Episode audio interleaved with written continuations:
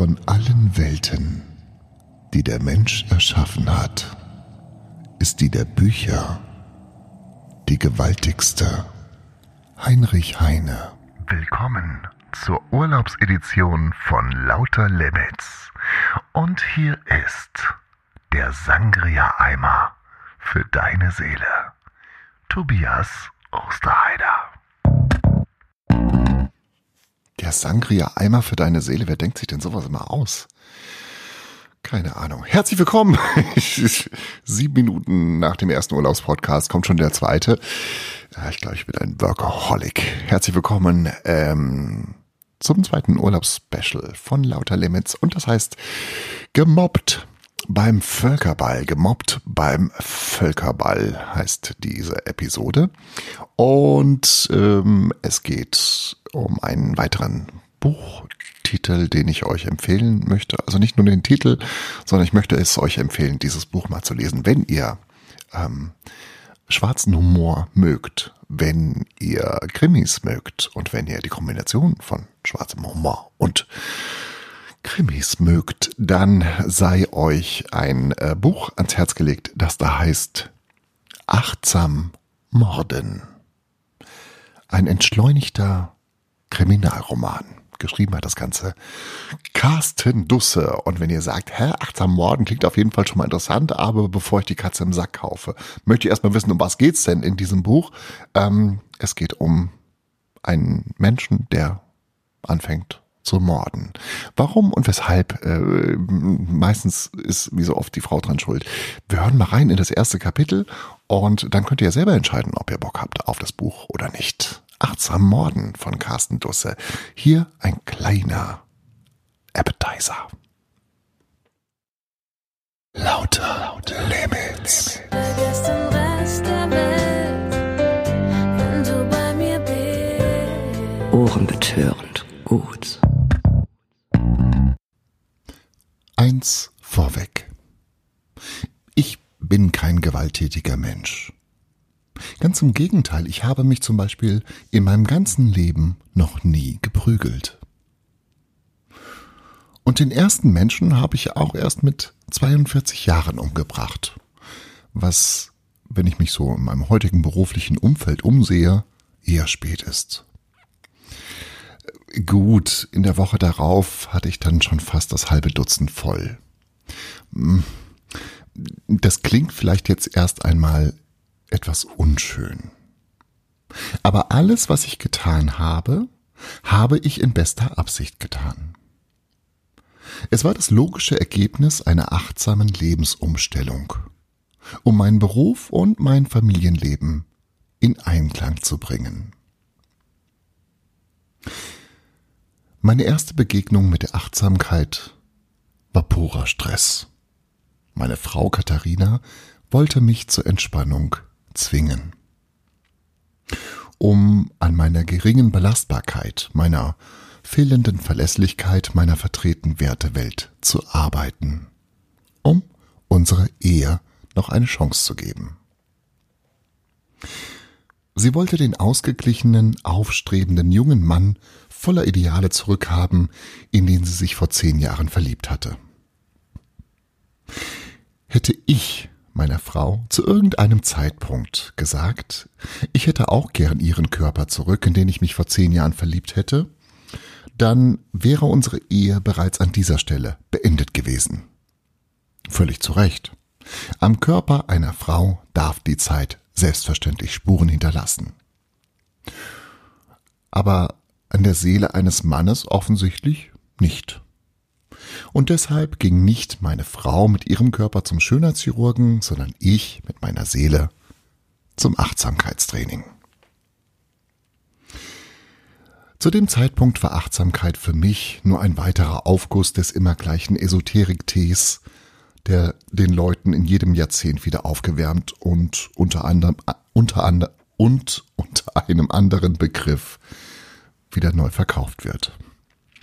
Achtsamkeit war autogenes Training ohne Hinlegen.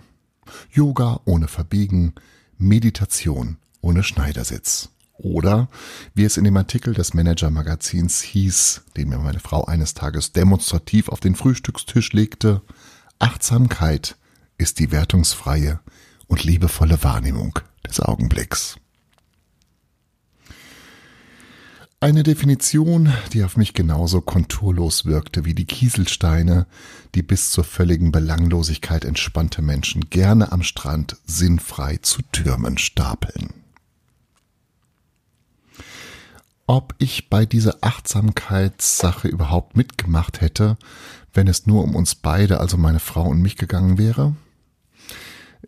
Ich weiß es nicht. Aber wir haben eine kleine Tochter, Emily, und für die hätte ich mich auch von Sodom nach Gomorra schicken lassen, wenn es in einer dieser Städte eine Chance für uns als Familie gegeben hätte. Deshalb war ich an jedem Donnerstagabend im Januar mit meiner, mit meinem neuen Achtsamkeitscoach verabredet. Als ich an der schweren Holztür seiner Praxis klingelte, um unter anderem über mein Zeitmanagement zu reden, war ich bereits 25 Minuten zu spät.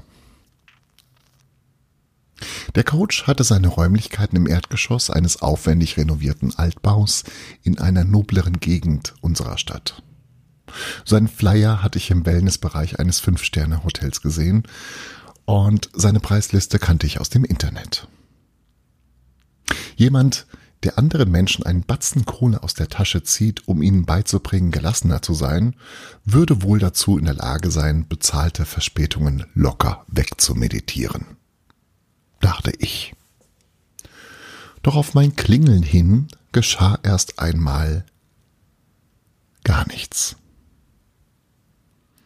Bis zu dem Zeitpunkt, wo sich der Entspannungsguru weigerte, die Tür aufzumachen, war ich eigentlich ganz gelassen gewesen.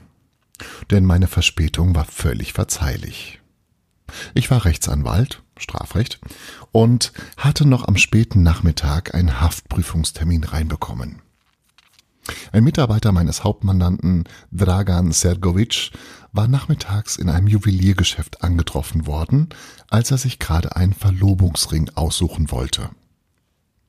Statt Geld hatte er allerdings nur eine geladene Pistole dabei. Als ihm die vorgelegten Ringe nicht gefielen, schlug er dem Juwelier die Waffe gegen die Schläfe. Da der Juwelier zu diesem Zeitpunkt bereits den stillen Alarm ausgelöst hatte, fand die Polizei bei ihrem Eintreffen einen am Boden liegenden Juwelier und einen Mann vor, der beim Anblick zweier auf ihn gerichteter Maschinenpistolen keinerlei Widerstand leistete. Sie nahmen ihn mit aufs Präsidium und verständigten sowohl mich als auch den Haftrichter. Mit meinen früheren Idealen als Jurastudent hätte ich es als völlig gerecht empfunden, wenn ein solcher Vollassi bis zur Gerichtsverhandlung in U-Haft geblieben und anschließend für mehrere Jahre im Bau verschwunden wäre. Mit meiner jahrelangen Erfahrung als Strafverteidiger für Vollassis hatte ich den Idioten schon nach zwei Stunden wieder auf dem freien Fuß. Ich war also nicht einfach zu spät zum Coaching zu kommen, ich war erfolgreich zu spät gekommen. Und wenn dieser Entspannungsfutze den Rest der Stunde nicht mit Bockigsein verplempern wollte, könnte ich ihm jetzt auch erzählen, warum ich so erfolgreich war. Der junge Mann mit dem Hang zum bewaffneten Einkäufen war 25 Jahre alt und wohnte noch bei seinen Eltern. Er war bislang nicht wegen Gewaltdelikten vorbestraft, nur wegen Drogendelikten. Es bestand weder Flucht noch Wiederholungs- noch Verdunklungsgefahr. Und er teilte die gesellschaftlichen Wertvorstellungen von Ehe und Familie. Denn deshalb war er ja im Juweliergeschäft gewesen. Durch das Entwenden eines Ringes wollte er seiner Bereitschaft Ausdruck verleihen, eine familiäre Bindung einzugehen. Okay, für den Juwelier im Krankenhaus und für die Polizisten auf Streife war es sicherlich schwer zu verstehen, dass ein Mensch, der ohne jeden Zweifel ein Gewalttäter war, heute Abend schon wieder im Kreise seiner Freunde den Dicken geben und den Staat verhöhnen konnte. Selbst meine Frau fand meine Arbeit diesbezüglich gelegentlich recht fragwürdig. Aber es war nicht meine Aufgabe, anderen Menschen unser Rechtssystem zu erklären. Es war mein Job, dieses System nach allen Regeln der Kunst auszunutzen. Ich verdiente mein Geld, indem ich schlechten Menschen Gutes tat. Punkt. Und das beherrschte ich perfekt. Ich war ein hervorragender Strafverteidiger. Angestellt in einer der renommiertesten Wirtschaftskanzleien der Stadt, rund um die Uhr einsatzbereit. Das war Stress, klar. Und das war nicht immer mit dem Familienleben in Einklang zu bringen. Deshalb stand ich ja jetzt auch vor der Tür dieses Achtsamkeitstypen, der mich nicht reinließ. Mein Nacken fing an, sich zu verspannen.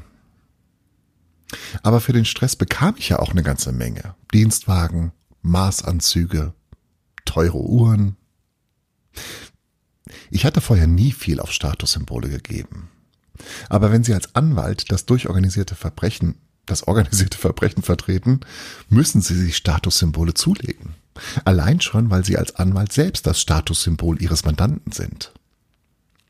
Ich bekam ein großes Büro, einen Designerschreibtisch und ein fünfstelliges Monatsgehalt für meine Familie. Meine traumhafte Tochter, meine tolle Frau und mich. Gut, ein hoher vierstelliger Betrag davon ging schon mal für die Raten für das Haus drauf. Ein Haus, in dem ein traumhaftes Kind wohnte, das ich aufgrund meiner Arbeitszeiten nie sah. Bei einer liebenden Mutter, mit der ich mich wenn sie mich sah, nur noch stritt. Ich, weil ich gereizt war vom Job, von dem ich meiner Frau nichts erzählen konnte, weil sie ihn hasste, und sie, weil sie den ganzen Tag allein auf unsere Kleine aufpassen musste und dafür ihren seriösen Job als Abteilungsleiterin bei einer Versicherung aufgegeben hatte. Wenn die Liebe zwischen uns beiden eine zarte Pflanze war, so hatten wir sie beim Umtopfen in den großen Familientopf offensichtlich zu wenig gepflegt. Kurz, es ging uns wie so vielen anderen erfolgreichen Jungfamilien scheiße. Um Job und Familie wieder unter einen Hut zu bringen und weil ich von uns beiden der Einzige war, der über beides verfügte, hatte meine Frau mich dazu auserwählt, an mir zu arbeiten. Sie schickte mich zum Aufmerksamkeit, zum Achtsamkeitscoach der nicht aufmachte. Idiot. Meine Nackenverspannungen begannen sich bei jeder Kopfdrehung in leisen Knackgeräuschen bemerkbar zu machen. Ich klingelte erneut an der schweren Holztür. Sie schien frisch lasiert zu sein. Roch jedenfalls so. Und endlich wurde sie geöffnet. Ein Mann stand da als hätte er die ganze Zeit lang hinter der Tür gelauert und auf das zweite Klingeln gewartet. Er war ein paar Jahre älter als ich, so Anfang 50. Wir waren um 20 Uhr verabredet, sagte er schlicht, bevor er sich umwandte und ohne ein weiteres Wort durch, kahlen, durch den kahlen Flur davonging. Ich folgte ihm in ein indirekt beleuchtetes, spärlich möbliertes Büro. Der Mann wirkte asketisch. Kein Gramm Fett am sehnigen Körper. Der Typ von Mensch, bei dem selbst eine Sahnetorte keine Wesensveränderung bewirken könnte, wenn man sie ihm subkutan spritzen würde. Sein Äußeres wirkte gepflegt. Er trug eine ausgewaschene Jeans, eine grob gestrickte Wolljacke über einem schlichten weißen Baumwollhemd und Pantoffeln an seinen ansonsten nackten Füßen keine Uhr, kein Schmuck. Der Kontrast hätte nicht größer sein können. Ich trug meinen dunkelblauen Maßanzug, weißes Hemd mit Manschettenknöpfen, blau-silberne Krawatte mit diamantbesetzter Krawattennadel, Breitlinguhr, Ehering, schwarze Socken, Budapester Schuhe. Die Anzahl der Kleidungsstücke, die ich mehr anhatte als der Typ, überstieg die Anzahl der Möbelstücke in seinem Besprechungsraum. Zwei Sessel, ein Tisch ein Regal mit Büchern und ein Beistelltisch mit Getränken. Ja, sorry, war viel Verkehr. Schon aufgrund seiner Nichtbegrüßung hätte ich nicht übel Lust gehabt, sofort wieder zu gehen.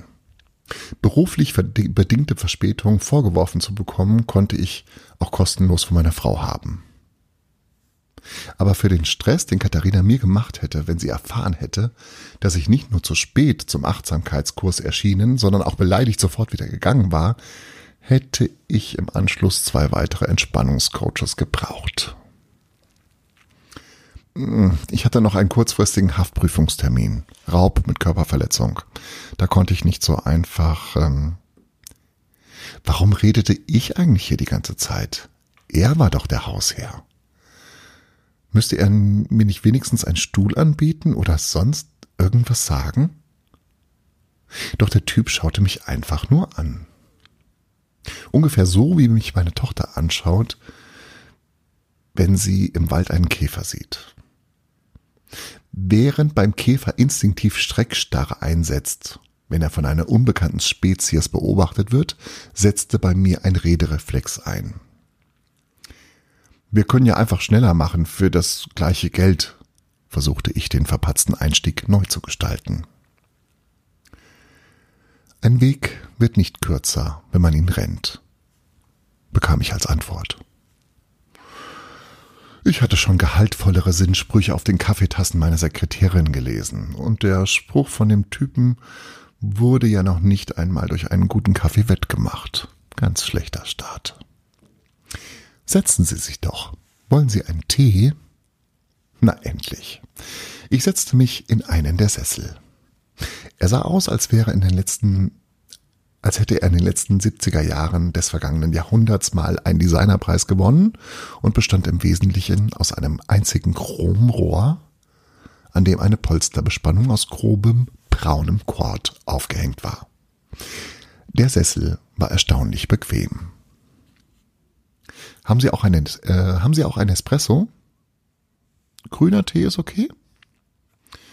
Der Coach ignorierte meinen Espresso einmand und schenkte mir bereits aus einer Glaskasse Kanne ein.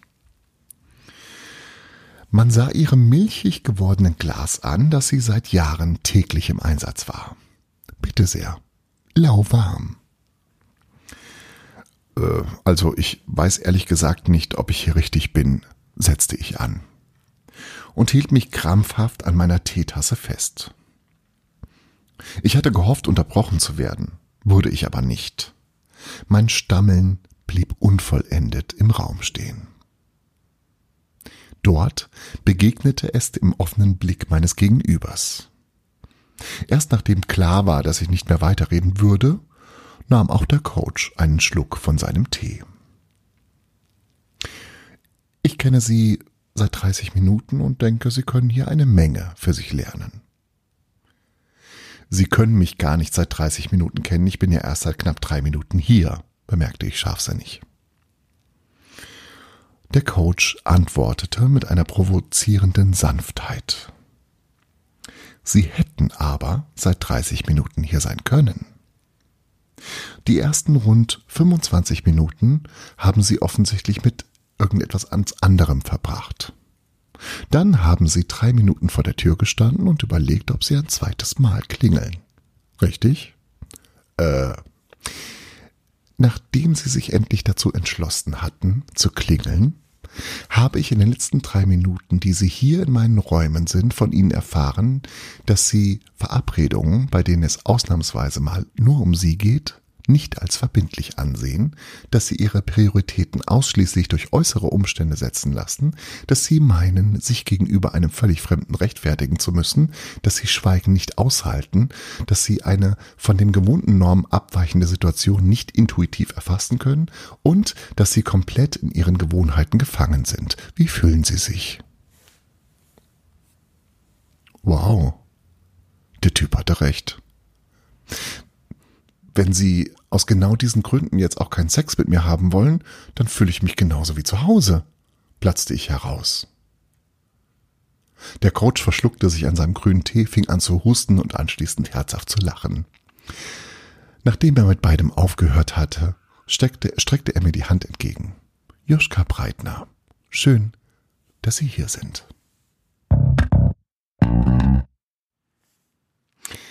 Ja, das war ein kleiner Teil des ersten Kapitels von äh, Carsten Dusse, Achtsam Morden. Also im Gegensatz zu dem ähm, Roman, den ich in der vergangenen Episode vorgestellt habe, von äh, Rhiannon Navin, Alles still auf einmal, ist ähm, Achtsam Morden doch bedeutsam äh, äh, leichter zu lesen, entspannter und nicht ganz so tiefgründig. Aber trotzdem ein schönes Vergnügen. Also wer eher auf Krimis steht und äh, mit schwarzem Humor ein bisschen was anfangen kann, der ist bei diesem Buch wunderbar aufgehoben. In diesem Sinne, viel Spaß beim Lesen und wir hören uns jetzt definitiv erst am nächsten Wochenende wieder. Jetzt reicht's langsam. Ne? Schöne Zeit. Tschüss. Lauter Limits. And I'm feeling good.